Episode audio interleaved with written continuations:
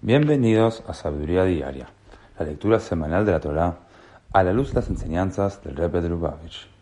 En la tercera lectura de la Parashá de Hayei Sarah, encontramos como Eliezer y su caravana partieron hacia Aram.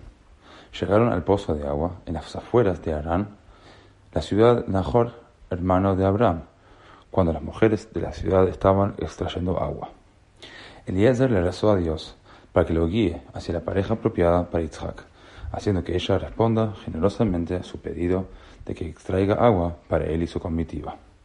Como dice el versículo, asher omar y ilea atina veshte veamra shte vekam malecha ashke.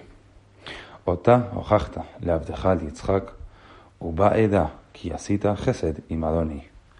Eliezer rezó que la muchacha a la que le diga, por favor, inclina tu balde para que pueda beber, y ella responda, bebe, y también le daré agua a tus camellos, sea la que tú has designado para tu siervo Yitzhak. Hasidut nos enseña que dado que a Dios no le falta nada, la generosidad es la forma principal en la que se relaciona con el mundo. Por el mismo motivo, la generosidad es lo que caracteriza a la gente que se siente estrechamente conectada con Dios. En cambio, la característica destacada del mal es el egoísmo. No importa cuánto tenga una persona mala, siempre estará insatisfecha, por lo que solo busca tomar y nunca dar.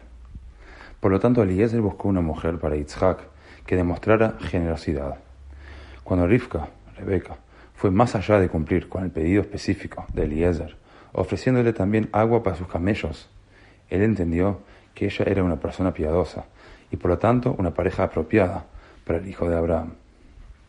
Al demostrar bondad hacia otros, nosotros también somos correspondidos con las parejas más valiosas, tanto sean almas gemelas, amigos, socios de negocio o llamados en la vida.